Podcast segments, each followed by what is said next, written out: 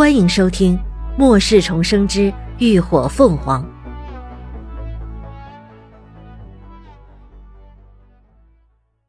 一百八十三集。防空洞，这防空洞长宽都约莫三米左右，越往里走，越感觉到潮湿阴冷，异味也越重。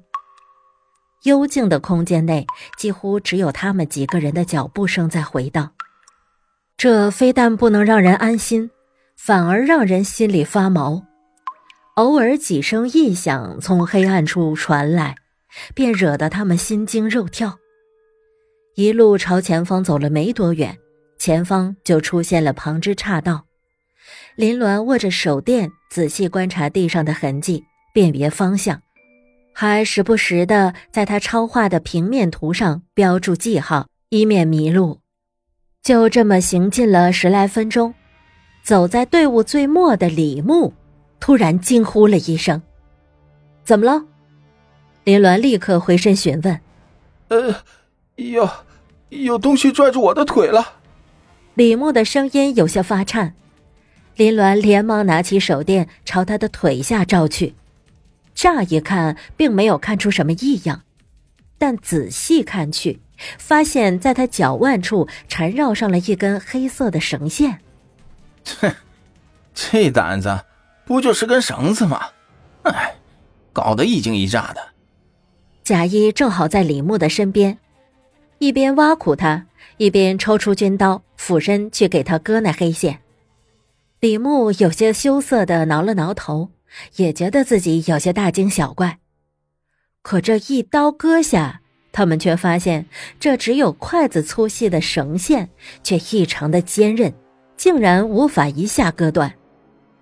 贾一挑起了眉，一手拽起了那线绳，一手拿起刀，用力的划割了数下，才终于将它给割断开。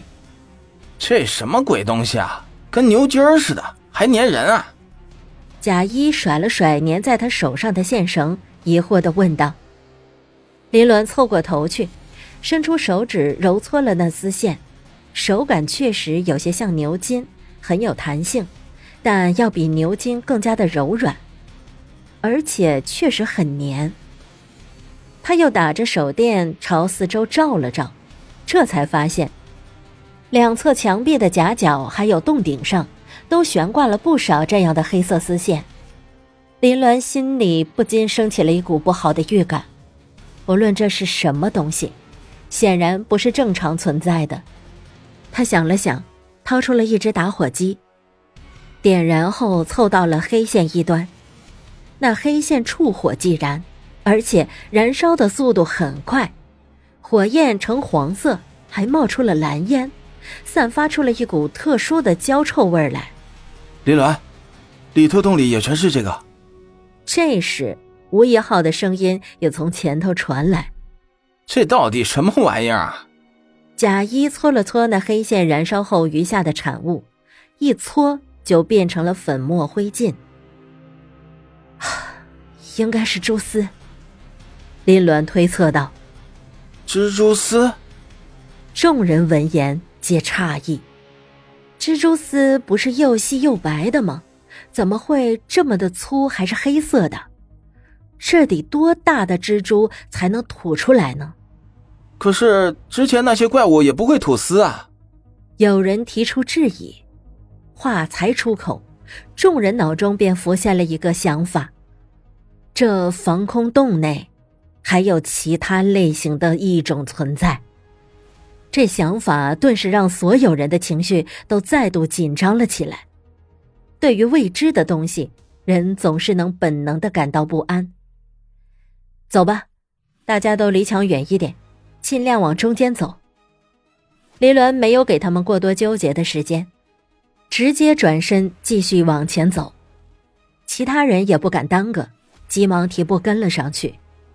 洞内七拐八绕，越往前走，黑丝也越来越多，密密匝匝，挂了满墙都是。好在光线昏暗，倒是没有带来强烈的视觉冲击。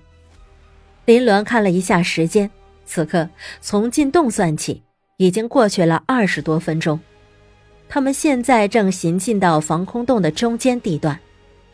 过程倒是出乎意料的顺利，除了这些黏糊糊的黑丝外，其他的并没有什么发现。但大家的神经并没有因此而松懈，反而一直紧绷着，不敢掉以轻心。又一个拐弯过后，前方突然出现了隐约的亮光，虽然那亮光昏昏暗暗，并不耀眼，可在这漆黑的通道内，却显得格外的醒目。应该是灯光。吴一浩推了推鼻梁上的眼镜框，微眯着眼睛道。林鸾对照着手里的平面图看了看，道：“前面有个大的测试，估计还通着电。走，我们进去看看。”一行人朝着光亮一直向前行去，很快就走到了尽头，看到了一扇虚掩着的大铁门，那光正是从门的缝隙透出来的。众人竖耳倾听了片刻，见里头并没有什么异响后。林鸾比了个手势，让他们后退，随即一把拉开了铁门，光线随之大亮，一间石室暴露在了众人的眼前。然而，率先吸引众人眼球的，却是一个个悬挂在半空的巨大黑色球体，犹如蚕茧一般，全部都是那黑色丝线缠绕而成的，少说也有二三十个。将整个石室挤得满满当当，这什么鬼东西啊？贾谊问着，十分手贱的抽出了军刀，捅了捅眼前的黑茧，触感软软的，依旧坚韧的很。他不由又使力了几分，哪想到下一刻那茧子却突然剧烈的扭动了起来，把众人都吓了一跳。我操，这这什么东西啊？贾一看的头皮都发麻了，忍不住爆了声粗口：“该不会是那些怪物的崽子吧？”不像。林鸾直接否决：“一种是无法繁育后代的，又怎么可能会有崽子？”贾谊又问：“那这是什么？”话刚出口，他脸色便随之一变：“难道这里头是？”刘刚，把剪子割下来。林鸾显然也想到了什么，当机立断道：“刘刚，立刻凝聚起了锋刃，直接朝黑茧上方悬挂的黑丝狠狠劈去。几下之后，终于将之劈断。黑茧砰的一声掉落在地上，扭动的更加剧烈，就好像在挣扎一般。贾一紧锁着眉头，拿着军刀比划了几下，却迟迟下不了手。”林鸾一把将刀接了过去，直接从黑茧的最顶端开始划了。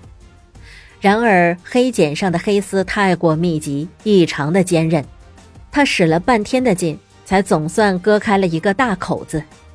林鸾拿着手电朝里头一照，果然看到了一撮黑乎乎的毛发，那是人的头发。